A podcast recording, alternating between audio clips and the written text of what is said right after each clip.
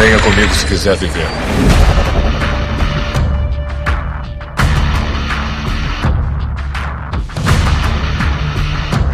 Você está na Vila Cast.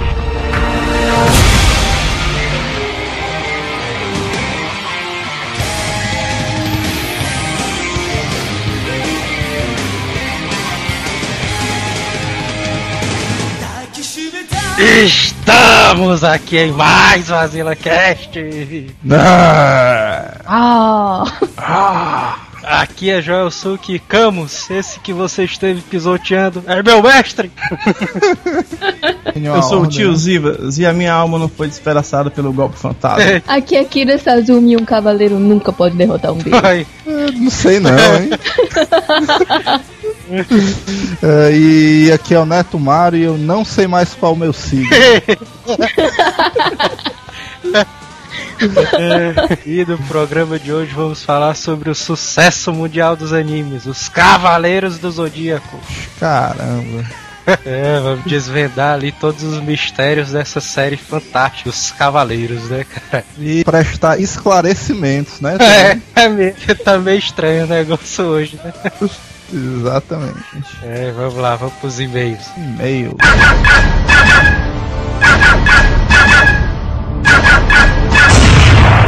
Correio. E vamos para mais uma semana de e-mails do Azila Cast. Vamos lá.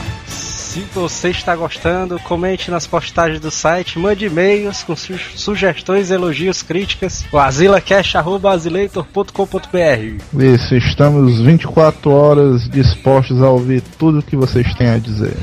Exatamente. Siga-nos no Twitter, o endereço é o arroba Azileitor. O iTunes, se você quiser assinar o AzilaCast no seu iTunes, tem um link aí embaixo. E os downloads, se você quiser escutar o AzilaCast no MP3, no celular, naquelas caixinhas, você pode clicar aí no botão direito do, do link, download, e escolher salvar destino como ou salvar link como. E o principal é continue divulgando o AsilaCast. Se você está gostando do programa, se você achou algum tema interessante, ouça, mas também indique para os seus amigos, para sua família, faça o AsilaCast se popularizar. Ah, é verdade, cara. Vamos espalhar essa febre aí. Exatamente. Avise para as suas comunidades, para os seus seguidores, para os locais que você frequenta, né? Em, todo, em todos os momentos é bom estar ouvindo o AsilaCast e divulgue. É verdade.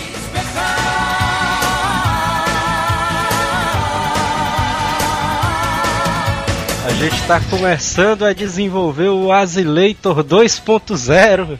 Finalmente, né? Pois é, cara, vamos mudar o site aí, finalmente. Se você quiser dar sugestões para melhoria do site, comente na, post na nova postagem que a gente vai fazer aí no site sobre o site 2.0 e você pode comentar lá sobre é, temas, assuntos que você gostaria de ver no site. Você pode enviar sugestões por e-mails também, né? Que a gente está sempre recebendo. Mas mesmo que você ache que o site está muito bom, que não precisa melhorar em nada, mande e-mails pra gente também dizendo que o site está muito bom e que não precisa melhorar. O cara quer melhorar. Não, melhora não, deixa assim mesmo. Pois é, é. Mas o novo site vai ficar muito bom. Pra, pra quem já tá gostando, o novo site vai ficar excelente. É isso aí, nós estamos recebendo sugestões de todos os tipos, gêneros e graus. O que você achar interessante, o que você achar que não pode faltar no programa, envie que com certeza as melhores ideias nós vamos estar catando e melhorando, implementando e dando os créditos aqui no site. Exatamente, cara. Mandar um abraço aqui pro colega Davi8 do portal AWP, que citou a gente no cast dele lá. Muito, Muito bom cara. também o cast dele, recomendamos. Se você gosta de um podcast de jogos, vá lá e escute o cast deles, é muito interessante. E vamos lá, primeiro e-mail, Lia Viana. Oi galera do Asila, tenho acompanhado os podcasts e gostado muito. Continue sempre fazendo e mantendo o ritmo, se possível. Os temas estão todos ótimos, só gostaria de dar uma sugestão de um que PC esses dias. E que poderia ser bem interessante. O Caverna do Dragão, desenho aí. clássico aí, Caverna do Dragão. Acho que todo mundo da nossa época acompanhou o desenho e seus segredos que marcaram a geração. E ainda gera muitas dúvidas a respeito de uma história a princípio inocente. A princípio. E eu ainda digo mais da nossa geração, não, da geração contemporânea, porque até o começo desse ano, se eu não me engano, ainda passava na Globo, nas Ah, é? manhãs aí da semana. Caralho. Muito bom, cara. E o, e o que foi o que será que ela quis dizer com a princípio inocente? É, porque tem os boatos aí sobre o final e o final não é tão inocente não, bicho.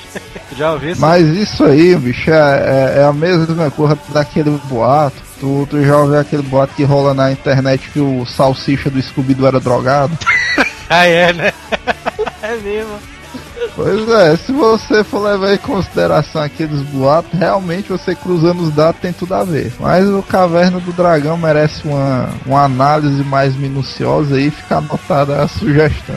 É verdade. Boa sorte aí com o trabalho de vocês, está ótimo. E o próximo e-mail vem de Georgiana Souza. Poxa galera, esse cast foi como uma torta de chocolate bem recheada. Onde foi que vocês encontraram esse cara? É, pois é, quem ouviu o último é, percebeu que a gente teve a oportunidade de contar com a colaboração de um dos nossos ouvintes, né? É o verdade. Paulo César, o vulgo Dino Dino Man Man. ou Dino Crisis aí. O cara é muito bom mesmo, dinossauro, viu, bicho? Os boatos dele tá É, todo dinossauro é correto, com ele mesmo. Esse programa valeu por um Discovery Channel sobre, sobre a mordida do Rex. Eu sabia, mas não sobre a visão e o vexame que o Connor fez o Spielberg passar. Mas quem é o Connor? Honor, na verdade, é o Honda, né? Ele quis dizer aí, Ah, mas- produtor do, do filme lá. O cara que tava dando as dicas lá, né? ah, beleza. Gostei muito do cast. Eu também sempre quis saber que dinossauro é a Fran. E estou começando a acreditar que o povo inventou o dinossauro dela ou que somente o poder explica. É a A Ah. famosa frase, né? É a, a célebre frase: quando você não, não tiver respostas, é o poder, né? É, se alguém estiver ouvindo e souber qual é a raça do. a raça dinossáurica, né? Da Fran, mande e-mails pra gente. E ela finaliza aqui dizendo que no mais gostou muito do programa, valeu galera e parabéns. E o próximo e-mail aqui é o do Flamarion, cara. Olha aí, sumido. E aí, galera do Asila, Flamarion voltando das cinzas. Interessante o cast sobre dinossauros, mas eu tenho uma dúvida sobre o tal monstro do Lago Ness. Outrora citado no cast de mitos e lendas, será que ele também era um dinossauro? Ouvi histórias sobre isso. aí, cara. Disso aí eu não duvido, a gente tem que chamar só o Paulo César pra testar, né? É. Mas, mas eu não botaria minha mão no fogo não. Ele é meio suspeito e tal, tem um pescoço muito grande, gosta de nadar de costas, né? Eu conversei com o Paulo César sobre isso e ele deu até um, um link interessante, cara. Que ele disse que o tal do monstro do Lago Ness talvez possa ser o dinossauro chamado Plesiosauro. Vixe, Tem um link aí com a foto do monstro aí. confira e tire suas próprias conclusões, né? É verdade, cara. Vixe, meu irmão, pior que parece, ó. Caralho, Tá vendo aí? É, puta merda. será?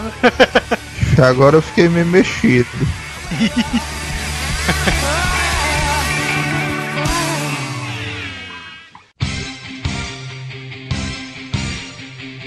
Masami Kurumada.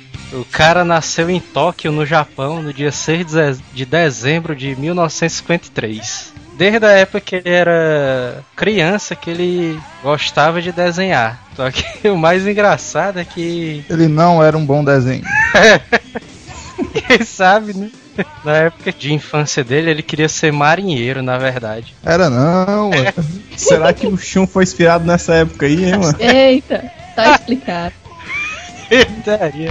Só depois do ensino médio é que ele, na verdade, percebeu que o grande sonho dele era se tornar mangaka. E do o- a grande influência dele foi o, o mangá Shita no Joe. do Tetsuya Shiba. Mas, mas o que é que é um mangaka? O mangaka, na verdade, é um profissional da área de mangás, um desenhista profissional. Ah, beleza. O Ashita no Joe é uma história de boxe, né? Ou não, porque pra quem eu tive a oportunidade de assistir o Ashita no Joe, é, é uma história que é ambientada em mundo de boxe, só que o assunto é meio diversificado, eu achei. Se você assistiu Hajime no Ippo e for assistir Ashita no Joe esperando ver grandes lutas de boxe, é cuidado. Mas, mas é uma boa série, é uma boa série, vale a pena você conferir só pra matar a curiosidade. Durante a adolescência do Kurumada, ele produziu vários mangás. Aí, inclusive, ele apresentou alguma, alguns dos mangás em concurso de mangás na escola, nas escolas que ele frequentava. Nesse, nesse período, quando ele terminou os estudos, ele foi contratado pela, pela Shueisha. Logo depois que ele ganhou um concurso com um trabalho dele chamado Otoko Raku. E o ele foi vários anos, por vários anos ele foi assistente de desenhista de mangás. Que o que é como acontece com vários desenhistas, né, cara? Eles são assistentes no começo para depois se tornarem desenhista profissional. né? Que é uma coisa interessante da gente desmistificar, porque normalmente, diferente das comics americanas, que quando você adquire a revista, eles mandam, eles dão os devidos créditos para todo mundo. Normalmente o mangá eles só dão crédito pro criador da obra, né? Vamos dizer assim, pro roteirista. É verdade. E normalmente o mangá é feito por na média de 4 a 5 pessoas. E esses assistentes permanecem no anonimato até que publicam sua própria série. É um fato interessante aí da gente esclarecer. Inclusive tem vários assistentes aí famosos, né? Sim. Se eu não me engano, o cara do One Piece ele trabalhou com Akira Toriyama, né? Não, o. Ah, o Samurai X, pra quem acompanhou, da saga Samurai X saíram vários artistas consagrados. Por exemplo, como o desenhista do One Piece, o Eiichiro Oda, Sim. o desenhista do Shaman King. Shaman King, o. É o nome do cara, mano? King? É esse aí mesmo, né?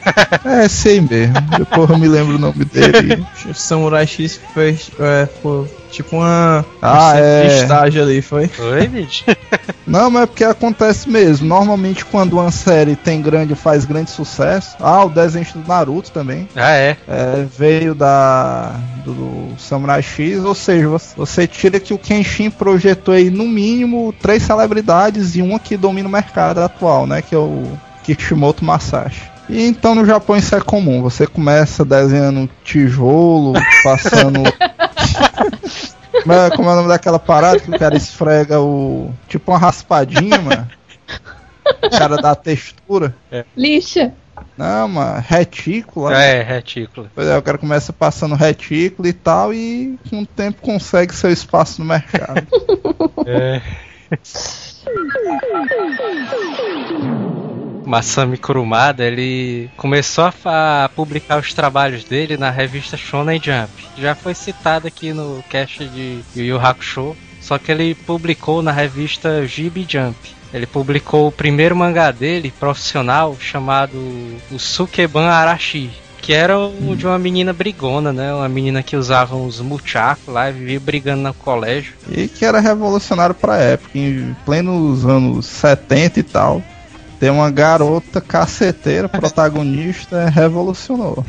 De- Em 1977 ele cria então o chamado Ring Nikakeiro, que é uma história de dois jovens lutadores de boxe. né? Só que diferente do do Hajime no Ippo, o Hajime no Ippo é muito mais realista do que o Ring Nikakeiro. né? É, se, se você pegar uma linha cronológica, é no ringue de caqueiro que nasce. É o que pra mim é o, é o elenco Kurumada. Porque, tipo, os, os caras que vão aparecer no ringue de caqueiro, do mesmo se você ler o ringue de caqueiro, até o resto da vida eles vão aparecer agora nas obras do Kurumada. É, Então, acho não. Pois é, exatamente. É, é uma coisa tão surpreendente de um jeito que você, como Cavaleiro ser um sucesso tão grande no Brasil, se você voltar no tempo e for ver o ringue de caqueiro, você acha estranho, porque tipo, o cara é um boxeador, mas ele lutando, cara, já tem aqueles lances de cosmos. Ele É. luta lá e aparece um universo atrás dele e tal. O, ver, né? pois é, o, o golpe principal do inimigo do protagonista, do vilão da série, é o Magnum Galáctico, cara. que lembra muito o golpe do Saga e tem várias outras coisas que são impressionantes. Eu, eu acho que o universo dos Cavaleiros nasceu no ringue de caqueiro. Esse golpe aí deve ser tipo o golpe que o, Não sei, o Maguilo O Meteoro. usava, né? O Maguilo. É. Cara, é- essa série é tão absurda de um jeito que é o que eu tô dizendo. É o, já era o Seiya na época, só muda a ambientação. É. Tem uma cena lá, mano, logo no começo da história. Acho que no anime, o primeiro capítulo já mostra. Que esse cara ele tá lutando lá no ringue com o rival dele, ele tá parado. Aí o rival dele tá de frente pra ele parado também. Aí beleza, ga- galera. É, não sei o que, porque que os caras não brigam, não sei o que e tal. Aí é aquele lance de anime, mano, que os caras tão brigando, só que ninguém consegue ver. Aí depois aparece aquela cena os caras batendo bem rápido, tal, desviando e tal, só que a plateia não vê nada, só vê os caras parados. É briga cavaleiros. E, e só uma última curiosidade dessa série que eu achei interessante. É uma série baseada no mundo de boxe, só que não sei por qual motivo, cara, todos os boxeadores, os técnicos, os treinadores dos boxeadores são todos mulheres. Pra dar uma diferençazinha, né? Eu acho que é porque o, nessa época o Kurumada ele ainda não estava amadurecido como autor. Aí pra não ficar uma série só violenta, ter algum tom de romance, alguma coisa, ele botou para as treinadoras serem mulheres. É, foi daí que Algum- surgiu as Amazonas, né? Do Cavaleiros. Também. O Ring de Caqueiro ele já foi um sucesso na época, né? Tanto Sim. que ele ficou de 1977 até 83. E em 82 ele publica o Fuma no Kojiro, que Uhum. mostra a trajetória lá do Kojiro e para eles tentando evitar lá que as forças do mal conquistem a Terra e consigam Uhum. lá as 10 espadas místicas lá, né? Agora o mais engraçado da, do Fuma no Kojiro é que o principal também é o Seiya, né? pois é. O, o elenco do Fuma no Kojiro é, o, é como eu disse, é o pessoal dos Cavaleiros. O principal é o Seiya, aí tem o Ikki, tem o Shiryu cego de um olho. É. Agora sabe o que é engraçado? Quando eu vi esse. Ele foi lançado aqui no Brasil, né? Ficou conhecido como Kojiro e os Guardiões do Universo, né? É. É, e quando eu tinha visto uma foto desse Fuma no Kojiro, eu tinha visto assim, é, vixe, mano, o Seiya com porrete, ó. É isso aí. Eu também tive essa sensação. Quando eu vi o post da série, eu pensei que fosse uma série tipo dos Cavaleiros, ambientada num ambiente de colégio e tal. que eles usam uniforme acadêmico. Só que o curioso, mano, apesar de eles usarem tênis e roupas de colegial japonês, é que a série é toda baseada em ninjas, né? Aí é, é isso, É, né? cara. É, to- todos eles fazem, fazem partes de clãs ninjas. E é como tu disse, a história é baseada nas 10 espadas sagradas que tem o imperador lá que quer pegar elas e tal. Só que nessa série eu acho que o Kurumada já tá mais se encontrando, porque é uma série bem próxima aos Cavaleiros já. A única diferença é que o objeto principal dela é, são as espadas Sim. que na época eu acho que o Kurumada não teve essa distinção. Ele conta depois que quando ele criou os Cavaleiros do Zodíaco, ele criou esse lance de armadura para poder, é, como é que diz, Vender os ampliar, pois é, vender os bonecos, ampliar o foco da série, porque no Fuma no Kojiro, o principal é as espadas, mas tipo, o principal usa uma espada de madeira É. que é só um cabo de vassoura grande. Beleza. O Ikki, na série, usa uma espada igual a do principal, só que a dele é dourada. Tipo, o principal da série não tem criatividade nenhuma, cara. É aquelas espadas tudo quebra-galho, que é rápido pro cara desenhar e tal, e foi-se embora. Vamos Tanto embora. é que a série, a série durou só um ano, né, e tal. Sim, sim. Eu, eu acho que assim, todos os trabalhos dele, ele sempre bota esse contraste. É tipo os cavaleiros, a história da mitologia grega, né? É. Mas ele pega e traz pra atualidade. Você vê que os cavaleiros eles andavam iam pro santuário aí de jatinho supersônico. tô falando negócio de cosmos, só esclarecendo que o Fuma no Kojiro também, apesar de ser tratado de ninjas, Também é. os caras usavam as paradas galácticas e tal. Também, né? Ele não tinha nada a ver com ninja, mas é porque ele ainda não tinha se encontrado e ficava usando tema na doida e tal. Desenhava os negócios de galáxia, bicho, mano, por que é que eu tô usando isso aqui, né? É, é o que eu tô dizendo. Eu acho que ele, vamos dizer, ele tinha um elenco dele. Tinha um Sei, o Wiki, o Shun e tal. Aí, não, o que é que vocês fazem? Não, a gente usa o Cosmos aqui e tal. Aí ele foi tentando, não, vocês usam o Cosmos, então vamos tentar aqui uma história de boxe. Aí não deu certo. Aí. Não, mas vocês usam o Cosmo e tal, partem montanhas, então a gente faz aqui uma parada de ninja. Aí piorou. É, cara. Aí foi tentando até. Cara. Quando eu tinha lido esse Fumo no Kojiro, eu tinha pensado, Ei, mas quem é o principal? É o Fumo ou é o Kojiro? Esse nome é esquisito mesmo. Até eu pensei besteira. O Fuma. No Kojiro. Fuma no Kojiro. É o pior se o cara assistisse a série e descobrisse que o nome do cara era Giro, né?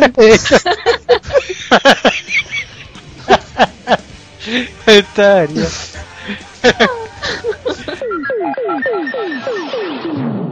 Como o Neto aí falou, mano, ele tava começando, né, mano? Já- Aí ele pensou assim, meu irmão, vou fazer aqui uma série, mas vou deixar os personagens igual, porque se a galera não gostar da história, vão se identificar com os personagens aqui. É. O bicho é esperto, viu? É, mas os caras vão assistir aqui esperando alguma coisa, fazer a galera assistir até o final. Eu acho que ele fazia os personagens dele tudo igual, pra que na hora que alguma série bombasse, aí todas as outras séries iam bombar também, ó. Atrás, vixe, não sei, ó. Jogada de marketing federal. É, Esse bicho é inteligente, mano. Já eu pensava que ele, não, ele tinha feito os personagens dele tudo igual pra não ter o risco de outra pessoa fazer plágio, né? Ele mesmo já fazia isso. Pois é. Depois do Fuma no Kojiro, ele ainda publicou duas histórias menores aí, que é o Haimei Nozashi e o Otokazaka. Que também os caras parecem o Seiya, né? Só, só com o diferencial que o protagonista do Jaime Nozage é o Ayori. É, o Ayori. E as duas histórias eram ambientadas só naquele ambiente colegial dos alunos bad boy. Mas também os caras partiam montanha com os pés e usava galáxias. Exatamente. Toda série tem que ter isso. Mas foi em 1986 que surgiu o maior sucesso do Kurumada, o Saint Seiya. Aí é que os atores se encontram. né? É. dois, gla- dois grandes colaboradores para o sucesso da, da saga do anime foi o Shingo Araki, que foi um ilustrador lá do Kurumada, e o Seiji Yokoyama, que é um compositor das músicas da série. Esse Shingo Araki, ele inclusive trabalhou no, no design das armaduras dos personagens pro anime. O Shingo Araki vai ter um sucesso grande, como o Joel Suki disse aí, porque para quem acompanhou o mangá, as armaduras do mangá são totalmente diferentes das armaduras da série animada, né? Sim. E foi a concepção do Shingo Araki de alterar essa armadura, escolher uma colorização correta que contribuir para aceitação, porque dizem que o Kurumada desenha bem, né? Eu acho o traço dele meio estranho. E para animarem a arte dele ali ia ser complicado. Por isso que o Shingo Araki ganhou esse respaldo grande aí no meio. E o nome dele é um dos mais engraçados, que eu só perde pro Fujiro na Kombi e o Mujaro no Depois, depois do sucesso lá do, do Saint Seiya, o Kurumada ele brigou com a Shueisha e ele partiu para outra editora, onde ele criou lá o BTX. O BTX foi outra obra que fez sucesso, né, do Kurumada, também tem esse negócio de armaduras e tal, né, mitologia. Essa, inclusive BTX foi lançado aqui, né, em mangás pela editora JBC. E o BTX era aquela coisa, eu acho que é a evolução do estilo Kurumada de ser. Ele que viu que armaduras deu certo. E o BTX também era baseado em armaduras, só que agora as armaduras eram meio mecânicas e tal, eram, já eram eletrônicas, tinham vontade própria mais visível. O, personagem montava em cima da armadura e tal, usava ela de nave, ela tinha uns equipamentos em eletrônico, parecia o Batmóvel ali, as armaduras. Era uma extensão lá dos Cavaleiros de Ouro, né? Ou de ouro, não. é, o só que aí o. De aço. Cavaleiro de Eu Aço. uso essa aí, ó. É? Mas no BTX a, uma diferença é que pra ativar um BT daqueles, ele tinha que, que tipo, sacrificar, fazer um corte, né? Tinha que doar o sangue dele pro, pra armadura. Que também tem nos Cavaleiros. Inclusive o personagem do BTX também é o Seiya, né? E ele também, mano, só no caso não é um irmão, mas ele é separado do irmão, né? E tem que ir pra Tóquio, é, pra Tóquio, é, procurar o irmão dele só com uma foto. Só com uma foto é Só massa. com uma foto. ele tem que encontrar o irmão dele, tipo, Tu- chegar assim, dizer Tu assim, já "Ei, fulano, pensou? O cara chega no Japão com a foto de um japonês pra achar o O cara chega assim aí, olha pro cara da. Da alfândega, vixe, achei, ó. É, é o meu irmão, o cara, não. Ou não, tem um olho mais puxado. Não sei o quê. Não, ainda tinha um grau de dificuldade que é uma foto de quando ele era criança. o cara pergunta, "Ei, é tu que é o Tanaka? Outro, outro mangá aí que gerou duas séries de anime. E em 2002, o Kurumada ainda volta, volta pra Toei com força total pra lançar os OVAs da saga de Hades. Que, que era uma coisa que já era muito pedida, né, pelos fãs. Sim, porque no mangá ele não tinha essa saga de Hades, né? Não, é o contrário. No mangá tinha a saga de Ah, Hades. no mangá tinha, mas no, na série não tinha, na série animada. Antes da saga de Hades, eu não sei se o pessoal, talvez o pessoal não se lembre, mas isso era uma indignação grande dos fãs, porque a saga de Hades faz parte da história normal, o mangá dos Cavaleiros era um sucesso, e por algum motivo é, não publicaram. Aí beleza, o que é que o pessoal na época já desesperado tava fazendo? Tinha um grupo francês, cara, que tava animando a saga de Hades no braço. É Não sei verdade. se você se lembra. Eu lembro. Os caras estavam produzindo por eles mesmos toda a saga de Hades, desenhando quadro a quadro, na mão. Os caras acho que chegaram a concluir um episódio de Caralho. tão viciado que os franceses são em Cavaleiros do Zodíaco. No mas os franceses têm isso mesmo, eles são viciados em cavaleiros mesmo. Cara, o que o futebol é no Brasil, os Cavaleiros são na França. e, e não satisfeitos, antes do, do início da produção dos OVAs, da saga de Hades, os franceses começaram a recolher dinheiro, um grupo grande francês, eu não lembro qual é o nome, se algum ouvinte se lembrar, poste. É, começaram a arrecadar dinheiro, mano, porque esse grupo ia pagar do bolso deles pra Toei produzir os episódios, mano.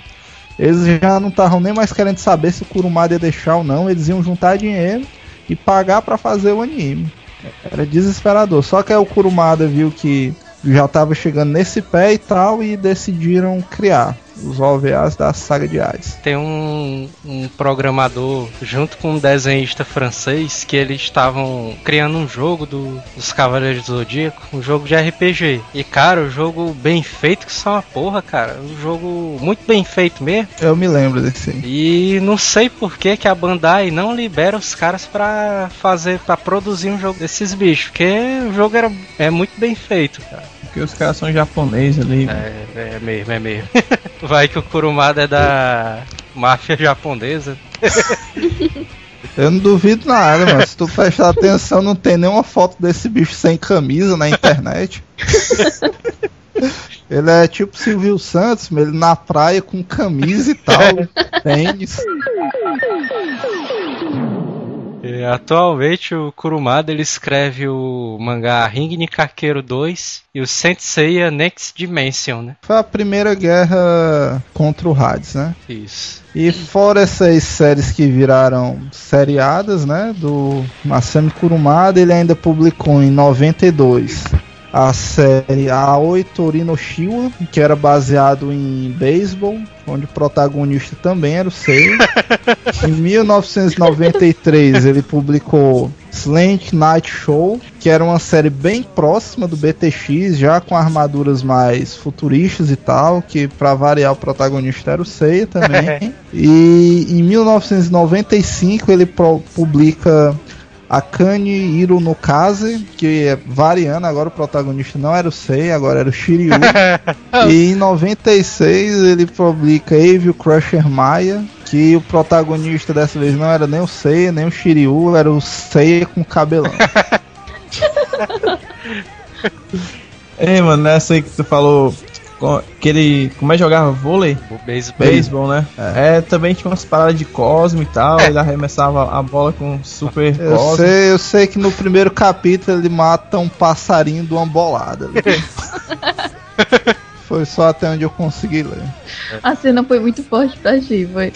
Foi porque o passarinho tava fazendo nada ali, cuidando da vida dele. Violento, né? Foi. Em 2010, o diretor Louis Leterrier, francês, ele se declarou fã do Masami Kurumada. Esse Louis Leterrier, ele é o diretor do remake Fúria de Titãs. É o que a gente já disse, mano. Todo francês é fã dos cavaleiros, É. não adianta negar não. E ele chamou o Kurumada para criar uns pôsteres do Fúria de Titãs no, no estilo lá do Kurumada, de desenhar. E ficou um espetáculo, né? E que, E e que o Perseu, ele parece o Seiya também. eu acho. Eu, eu acho que esse bicho é mais parecido com a Ioris, ó, mano. Também O cara acho. do cabo. Mas parece também. É, O que não foge dos cavaleiros, né? O Pegasus ali, eu tenho uma. Tem uma página aqui que tem os pôsteres. sim. Vou enviar aqui pra vocês. Tem um aí do. No Pegasus. É igualzinho o Pegasus que aparece no, no anime, ó. o mesmo traço, ó. De trás do Seiya apareceu. É o mesmo elenco do Cavaleiros. É, pra, pra gente que é brasileiro, cara, é mais fácil de entender. Porque pra mim é o seguinte: o Kurumada é como se ele fosse um autor de novelas brasileiras, certo? Eles já, ele já tem os atores dele, mano. Não precisa mudar, ele só muda o enredo. Pronto. Na cabeça dele, o Seiya é um cara do mesmo jeito que todo mundo conhece. Só muda se ele vai usar ou não em uma cena ou outra. Pronto, morreu. Eu, eu acho que na mente dele é mais fácil de se trabalhar assim. O Seiya é o Lima Duarte, né? Do, dele. Pois é. Todo ator de novela tem seus atores favoritos, é a mesma coisa. Pronto, é tipo como se o. Tem um ator aí, acho que é o Manuel Carlos, toda novela ele bota uma Helena, né? É. É. O Kurumada é a mesma coisa, toda novela ele bota um Seiya na visão dele. Pronto. Kurumada aí é a versão japonesa do. do Moacir Carrasca, é? Vixe. Por aí. O Wolf Maia. Sendo que outra curiosidade que eu acho legal do Masami Kurumada, se vocês tiverem a oportunidade de ver alguma entrevista dele, ele fala dele mesmo na terceira pessoa. Vocês já viram isso É aí? igual o Pelé, ele é. Pois é. Ele fala, não, é o estilo Kurumada de mangás, não sei o que. Toda vida que é pra falar meu, ele não fala, ele fala Kurumada. Pode prestar atenção, qualquer entrevista dele e tal. Esse bicho. Ele Ei, Kurumada. Como é que tá sendo o sucesso dos Cavaleiros? Não, o Kurumada realmente se garante, desenha.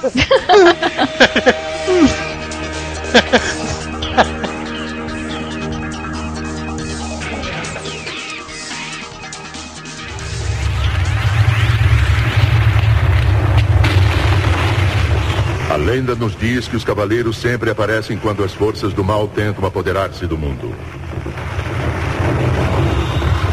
Numa era longínqua, existia um grupo de jovens que protegiam Atena, a deusa da guerra.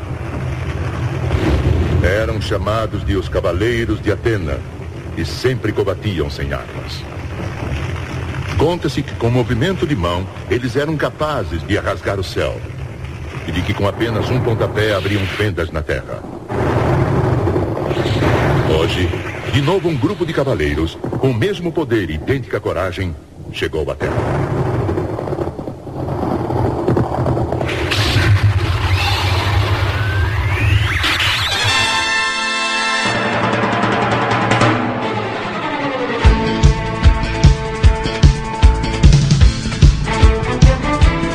As sagas dos Cavaleiros do Zodíaco. Tudo começa lá no Coliseu, tá tendo, tá rolando torneio, né? Aí o Seiya ainda não chegou. O pessoal tá esperando ele voltar com a armadura de Pegasus. né? Na verdade, o torneio começou com a maior galera faltando, né? Acho que só tinha meia dúzia dos caras ali. É daquela, daquele pilarzinho onde tem as armaduras e tem umas oito faltando, né? Pois é, mas a torcida ali revoltada, né? Dizendo que queria ver sangue e tal, aí começaram antes. Os caras tudo xingando no Twitter, né?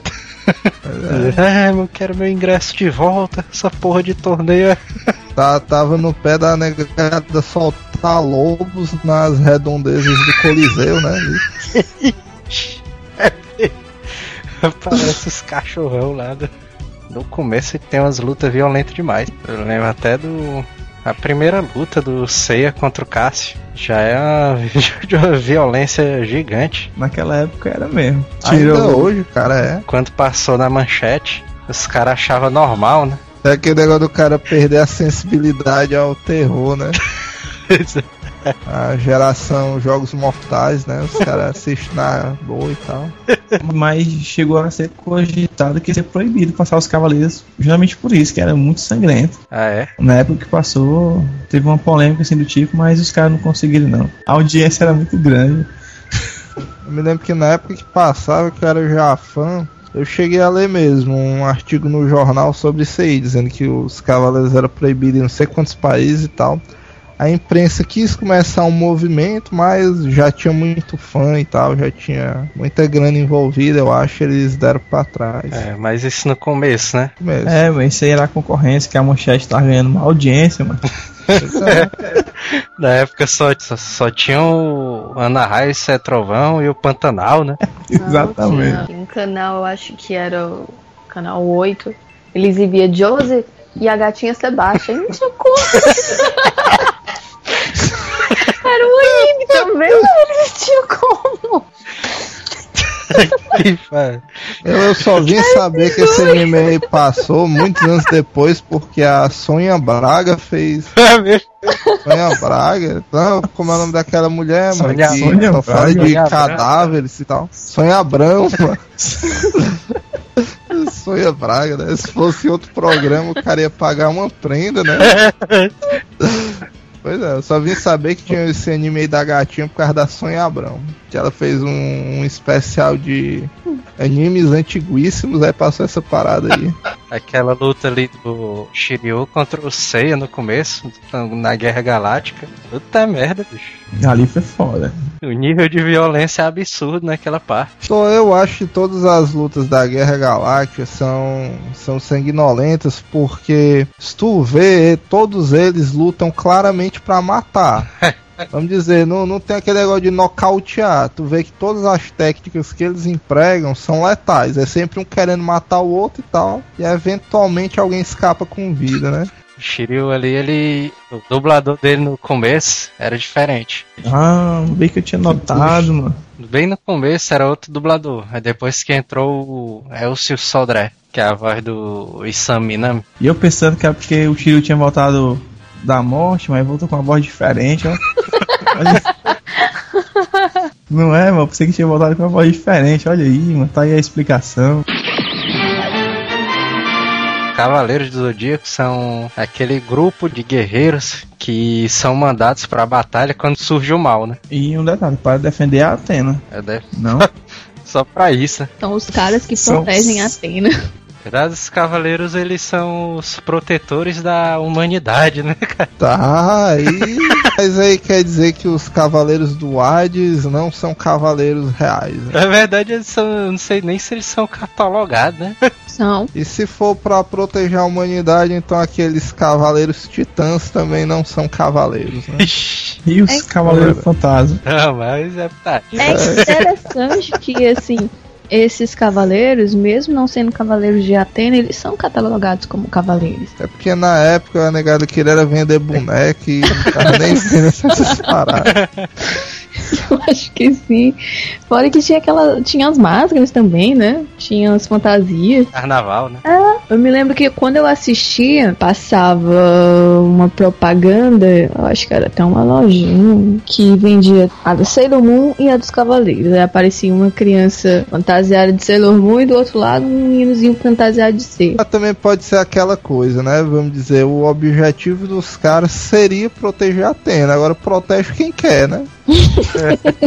Cavaleiros Negros, eles estão procurando a armadura de ouro, né? Pra, pra pegar o Ikki de Fênix quando ele aparece, ele tá do mal. Ele rouba a armadura de, de ouro de Sagitário, que era a armadura que o vencedor do torneio ia ganhar. Se os caras ganhassem o torneio, né? Ele ganhava a armadura de ouro. E que por eliminação era melhor, né? Porque se os caras estão utilizando armaduras de bronze e uma de ouro, né? Com certeza seria melhor. Na verdade, a armadura de ouro de Sagitário, naquela, naquela primeira parte, ela é um pouco diferente, né? Sim, sim.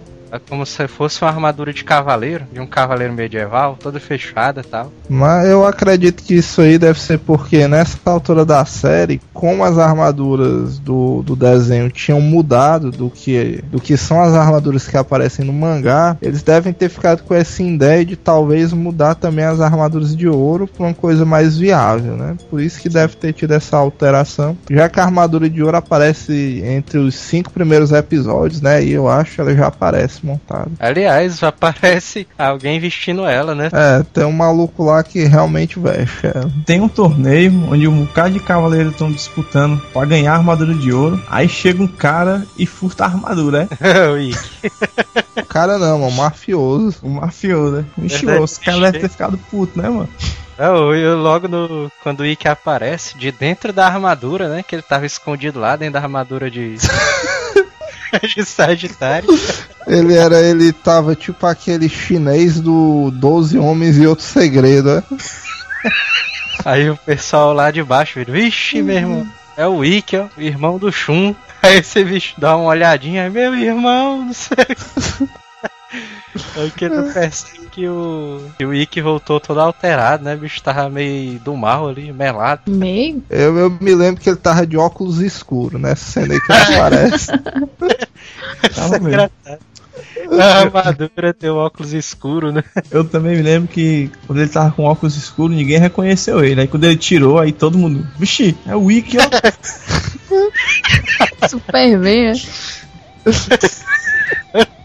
E aí ele vai, passa a mão na armadura, bota debaixo do braço e sai correndo, né? Os Cavaleiros não tem que enfrentar os Cavaleiros Negros. né? Se eu não me engano, era a mesma dublagem, né? Dos Cavaleiros Negros e os Cavaleiros Normais. né? Era a mesma dublagem, o mesmo rosto, o mesmo olho. É mesmo. A me- Só mudava a cor do cabelo ali. Só que os Cavaleiros Negros, eles tinham uma voz mais grossa, né? Um pouquinho. Que nem a novela das oito. Eles falavam meio grosso lá. O Ikki ainda luta, né? Antes do dele roubar a armadura, ele ainda luta contra alguém. Contra o lobo, contra É, o lobo, né? Cavaleiros não há. Sendo que o bicho perde um segundo, porque só leva um golpe fantasma, pronto, acabou. Que no começo da série é o golpe mais roubado que tem, né? Os Cavaleiros de Bronze, eles tinham o chute tão poderoso que era capaz de rasgar montanhas e de um soco cortar os céus, né? É, mas isso era lenda, né? Na real era. É diferente. Pois é. Os caras eram tudo mentiroso, né? É, mano, era assim aí. Mentira! Era, né? O objetivo da primeira saga dos cavaleiros em si é conseguir a armadura de ouro, né? Na segunda eles tentaram recuperar, né? Já nas mãos do Ikki, né? Quem fica querendo, tentando recuperar as partes da armadura é o doidão lá, né? O Mestre Ares. É, na, na verdade é porque assim, o, aparece nesse momento da, da série três facções. Uhum. A da Saori, que é a, a organizadora do torneio, que quer a armadura porque a armadura era dela. Aparece o Ikki. Que é o ladrão que quer a armadura porque ele quer, e tem o lado grego da história, que é o santuário, com o mestre do santuário que quer a armadura porque ele é grego e tem direito na história aí. E ficam. E nessa primeira temporada da série ficam os três brigando pra ver quem é que fica com a armadura. Só que nisso o Ikki de certo modo, ele usou a mente criminosa dele positivamente. Porque foi o que ele fez? Ele dividiu a armadura, né? Em vários pedacinhos. e aí propiciou nenhuma das facções ter todas as partes, né? Sempre um ficava com um, outro com outro e tal. E nunca ninguém não, mas, mas o mestre Alice ele conseguiu juntar as armaduras, as partes da armadura tudinho, né? Só faltava a cabeça. Ah, pois é, mas. Tudo. Pois exatamente. é mesmo. Faltava o principal, o Elmo. Pois é, pois é. Se o cara desse um murro na cabeça dele, era mesmo que nada. Se desse uma chuva. Molhar o cabelo, é. deu, cara. Ou pior, cara, se o, se o cavaleiro fosse careca, como é que ficava a situação dele? Puta, velho. Falou agora. É mesmo, tem algum cavaleiro careca ali. o mestre Alice ele consegue juntar todas as partes da armadura, velho. Ainda fica sem a cabeça, né? Ele fica mandando direto, né? Uns carinha lá, tudo pago por ele pra poder tentar roubar a cabeça. É. Né? Manda o Dócrates, aquele bichão lá do poder do Hércules. Ah, e tem aquele outro cara também, aquele bicho. aquele que vive com o mestre Ares. É o que tem um que... olho de vidro, né? é. É ele que sempre envia, né, a galera ali pra, é. pra tentar pegar a armadura e nunca consegue ali e tal. Mas lembrando que esse bicho aí foge, né? Foge, tenta fugir. Ele é, manda bem mano. uns 5. Tem um episódio lá do fogo, mano, no Cavaleiro de Fogo. Aí ele aproveita a ocasião, sabia que se ele voltasse com a mão vazia ele ia papocar, né? Aí ele foge. Aí outro cara assume o lugar dele, mano. Não, é citado que ele simplesmente fugiu pelo, pelo mestre. Maria. Agora eu não sei porque eu fiquei com essa ideia mesmo do mestre. Ei, mano, cadê o fulano aí? Não, fugiu. Beleza, então. Pronto, tu vai ficar no lugar dele aí. Um cavaleiro diferente que tem é o Cavaleiro de Cristal, né? Que inclusive não tem no mangá é. ele. Mas talvez ele entre dentro daqueles cavaleiros azuis, não? Na verdade, o Cavaleiro de Cristal, ele é o mestre do Yoga, né, sim, na série. Sim. Só que no mangá, o Cavaleiro Mestre do Yoga é o Camus. Camus de Aquário. Eu acho que para não ficar roubada, né, inventaram o Cavaleiro de Cristal, né? Só pra... Mas na série também é citado que o, o Cavaleiro de Cristal foi treinado pelo Camus. Cavaleiro de Cristal foi treinado pelo Camus, mas no mangá o Yoga foi treinado direto pelo Camus. O cara foi privilegiado ali, foi? Pois é, aí pra não ter essa, essa diferença, né, mudaram no mangá. No mangá não, na série. Agora um cavaleiro... Tem os cavaleiros de prata também, né? Os cavaleiros de prata, de bronze e os... De ouro de ouro. Que é até deduzível, né? Quando você vê os cavaleiros de prata e os de ouro, você já fica aí, será que tem os de prata e tal? Primeiro que aparece é aquele bicho lá, né? O Mist. hum. Puta que pariu, bicho. Deus do céu. E é um bicho. É um Mist de lagarto, né? Hum. A armadura dele é de lagarto. E tu sabe por que, que a armadura dele é de lagarto? Porque o lagarto se defende com o rabo, mano.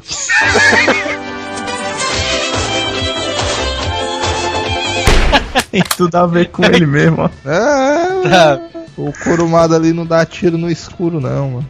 Puta que pariu. Os cavaleiros de, de prata, todos eles, eles são mandados para derrotar os cavaleiros de bronze. Né? Agora, o mais animal que eu acho de tudinho, eu acho do cavaleiro da Medusa, do escudo da Medusa. Era a armadura dele, eu acho, acho massa a armadura dele, o escudo e tal. Agora, será que ele era de prata mesmo? Ele era meio roubado, né, pra ser um de prata. Não é nem isso, é porque você vê logo a diferença da armadura de prata prata com a de bronze, né? Quando você vê um Beast de lagarto e tal. Só que a armadura do cara do, do Argo, de, da Medusa, era meio diferente, era tipo pedra, sei lá o que é. Porque o cara se ligava que nas armaduras de bronze a parada era mais econômica, né? O cara tinha saiote lá, é uma proteçãozinha nos peitos e um, uma tiara e vai lá, garoto. As armaduras de prata não, já rolava uma preocupação maior e tal, era mais fechada. É, você pode prestar atenção que as armaduras de ouro são todas fechadas, mano. É claro. É, vai aumentando o orçamento, né, dos caras. Pois, exatamente.